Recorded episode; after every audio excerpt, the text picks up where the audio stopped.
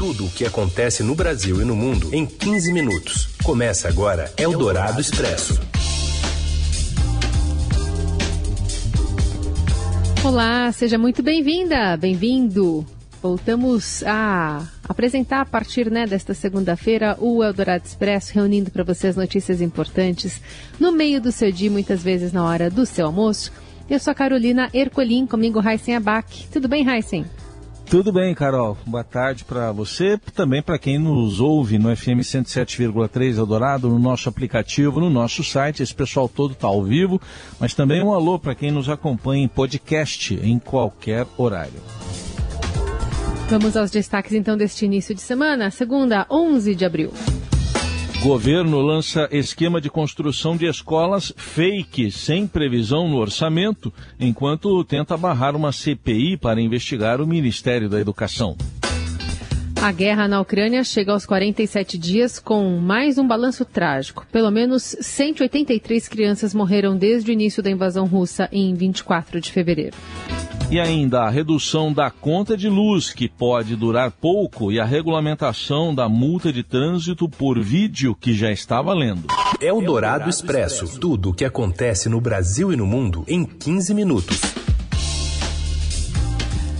Caso das escolas fake faz Planalto avaliar a situação de Ciro Nogueira no governo. Informações de Brasília com Breno Pires. Boa tarde. Olá, ouvintes. O Estadão mostrou numa reportagem exclusiva que o governo assinou a construção, autorizou a construção de mais de duas mil novas obras escolares, enquanto existe um passivo de 3.600 obras paralisadas no país. Isso ajuda os deputados e senadores a montar um palanque forte no ano de 2022, ano eleitoral. Mas o governo não tem os recursos necessários para essas duas mil obras, assim como também não tem para completar as obras paralisadas. A reportagem do Estadão trouxe números, dados, foi visitar também a prefeitura de Inhumas, no estado de Goiás, e colheu o relato de prefeitos que dizem que não tem nem os recursos para as obras que precisam ser concluídas e tampouco vão poder fazer licitações com as novas obras prometidas pelo governo federal. A revelação atingiu o ministro da Casa Civil, Ciro Nogueira, presidente licenciado do Progressistas. Isso porque Ciro Nogueira é o dono indiretamente do controle do Fundo Nacional do Desenvolvimento da Educação, FNDE. O presidente, Marcelo Ponte, é seu ex-chefe de gabinete no Senado. Ciro Nogueira, então, começou a ser questionado por uma ala do Palácio do Planalto, que demonstra preocupação com o desgaste político. O ministro, nesse domingo, né, foi alvo de críticas de auxiliares das alas ideológica e militar do governo Bolsonaro, que estão um pouco preocupados com esse desdobramento dos escândalos no FNDE que estão se acumulando, conforme mostram as reportagens do Estadão, onde isso vai poder parar. O senador Randolph Rodrigues, da rede do Amapá, disse hoje que espera alcançar 29 assinaturas no Senado para abrir uma CPI que investigue denúncias de corrupção no Ministério da Educação.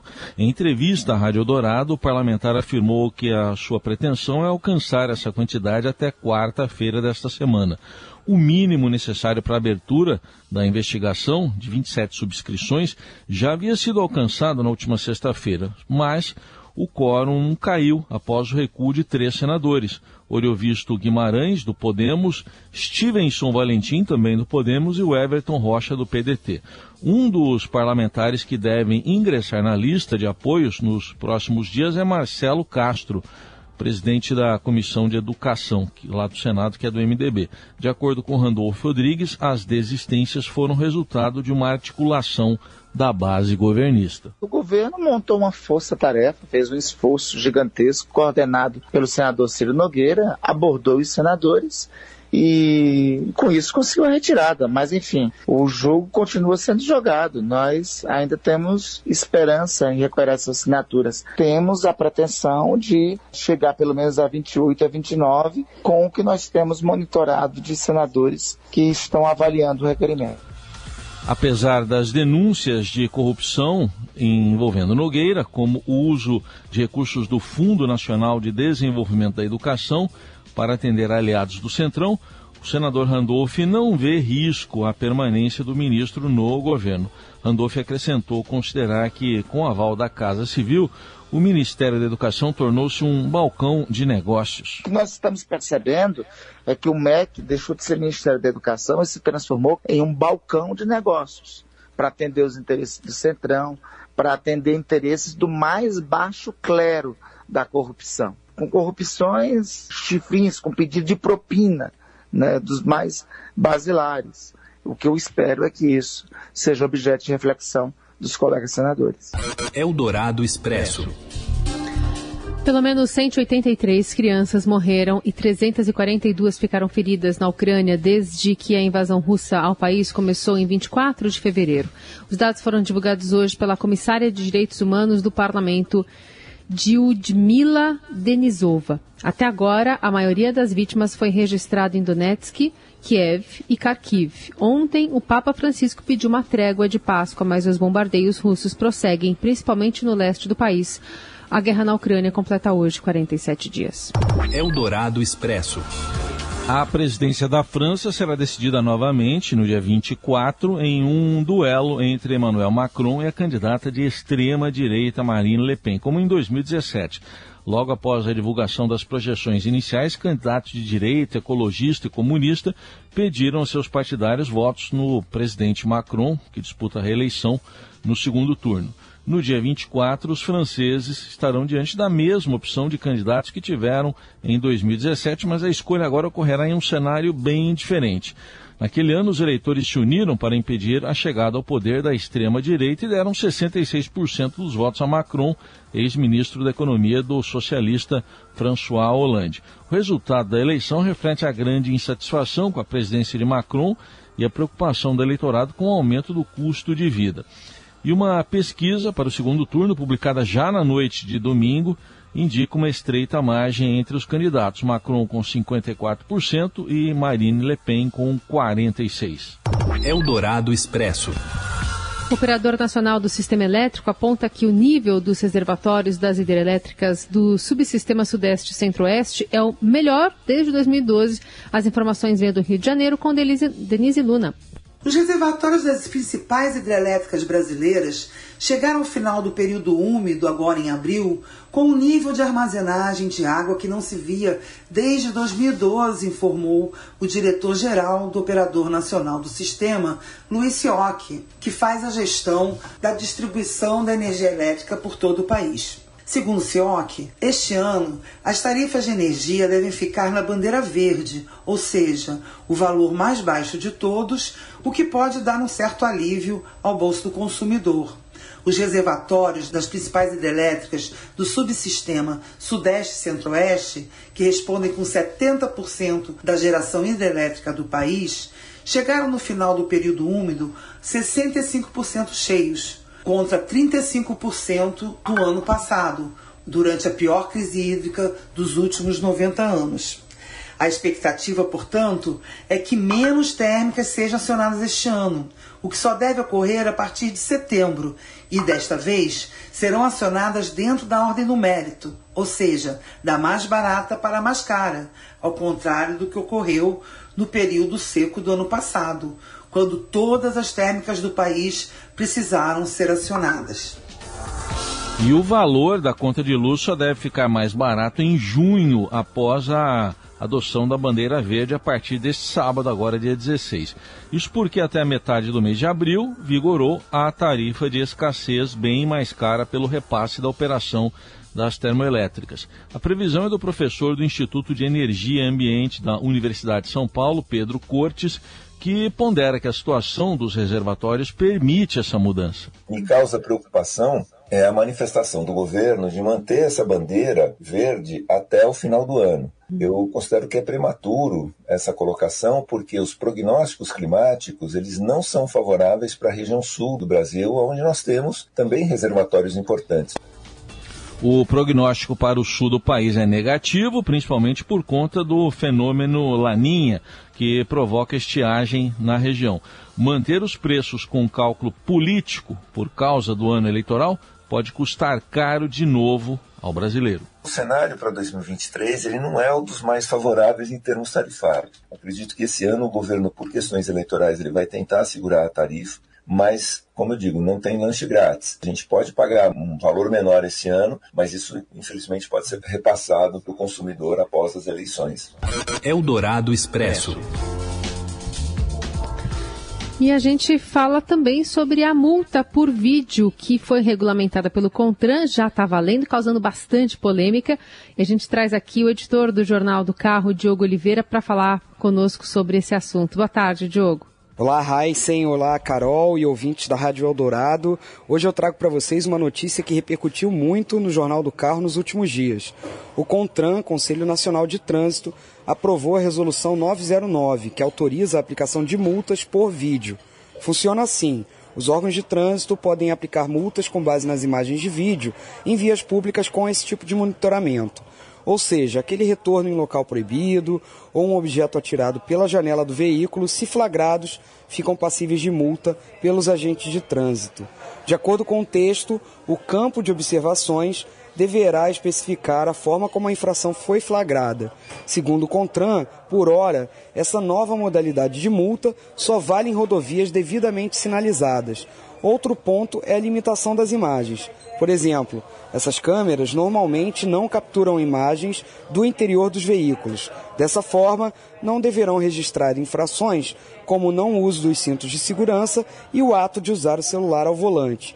Importante dizer que as multas por vídeo já estavam previstas no Código Brasileiro de Trânsito, porém não estavam regulamentadas.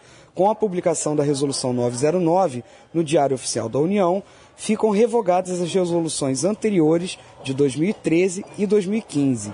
De acordo com o artigo 5 da nova resolução, a aplicação de multas por vídeo está valendo desde o dia 1 de abril, tanto em rodovias quanto em perímetros urbanos.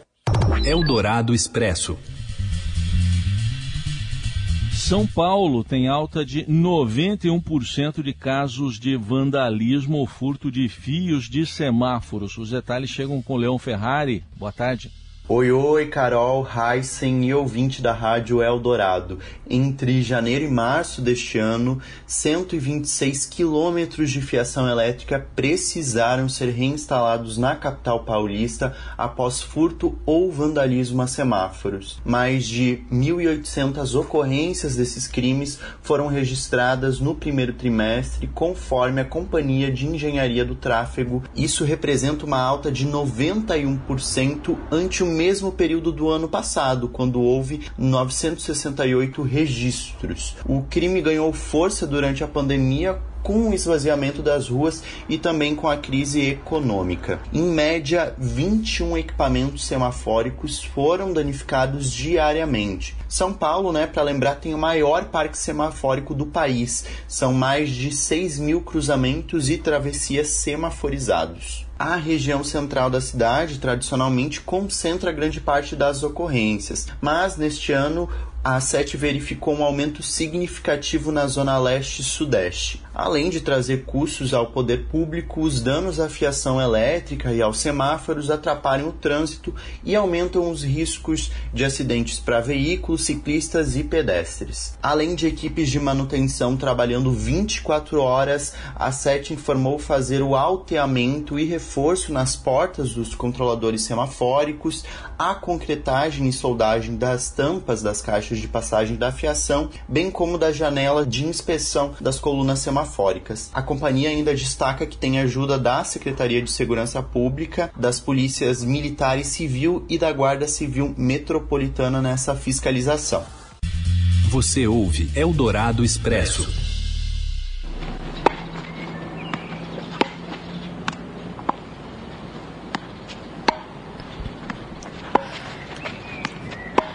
De volta com o Eldorado Expresso, esse efeito de bolinha de tênis aí. Porque os tenistas brasileiros se classificam para a chave principal do Roland Garros Júnior. Fala, Morelli. Olá, amigos! Hoje eu quero falar do tênis brasileiro e a gente tem duas boas notícias. Dois tenistas, o João Fonseca e a Olivia Carneiro, passaram para disputar o torneio Júnior de Roland Garros. Isso mesmo, o tradicional torneio francês que a gente conhece muito bem por causa do Google, nosso Gustavo Kurten, né? Três vezes campeão lá no Saibro de Paris. Pois bem, o João Fonseca tem 15 anos e a Olivia Carneiro também tem 15 anos. São jovens promessas do tênis brasileiro. O João Fonseca é do Rio de Janeiro e a Olivia é de São Paulo. Os dois disputaram no fim de semana o Wild Card Series lá no Rio e conseguiram a façanha de abrir caminho para a disputa lá em Roland Garros. O João Fonseca ocupa a posição 91 no ranking juvenil, mas ele lidera o infanto juvenil aqui no Brasil. E a Olivia, ela está bem mais abaixo, 368 é a sua posição no ranking da categoria, isso sem contar os pontos que ambos conquistaram no fim de semana com esse torneio no Rio de Janeiro. Então devem melhorar as suas posições, mas a boa notícia é que eles estão credenciados para a disputa lá em Roland Garros. Ainda são garotos com 15 anos, mas disputar uma competição lá em Paris, no meio das feras que vão estar lá no torneio Roland Garros, é sempre bom, é sempre legal e é sempre um passo adiante na carreira. O torneio de Paris está marcado para junho e os dois brasileiros já estão animados com essa possibilidade. É isso, gente. Falei, um abraço a todos, valeu. Eldorado Expresso. Uma menina do sertão baiano está espalhando mini bibliotecas pelo Brasil com o projeto Casinha de Livros. E quem conta essa história é a repórter do Caderno 2, Kátia Mello. Vou contar para vocês a história da Clarinha, Clara Beatriz Nunes Dourado, uma menina baiana de Irecê de 14 anos. A Clarinha, quando tinha 9 anos, foi a um shopping em Salvador e viu uma casinha de livros, dessas assim que funcionam como uma mini biblioteca, com livros doados. Foi uma paixão imediata que ela teve pela casinha. A Clarinha sempre adorou ler, desde pequenininha e pediu então para os pais para fazer uma casinha de livros e colocar na Praça de Irecê, pertinho da casa dela. Levou um ano até que ela conseguisse convencer o pai a construir a casinha, com livros doados que ela mesma conseguiu.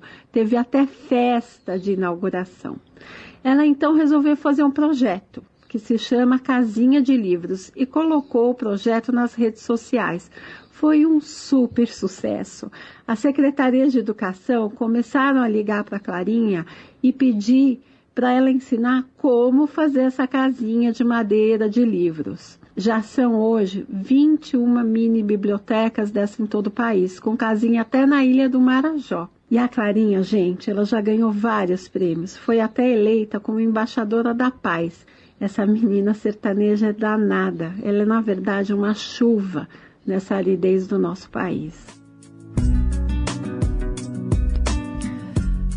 Reportagem completa está no Estadão e a gente volta amanhã. Valeu, Heisen. Valeu, Carol. Gente, boa semana aí para todo tá mundo. Tá tudo bem aí? tá tudo ótimo. Gostamos dessa historinha final, né?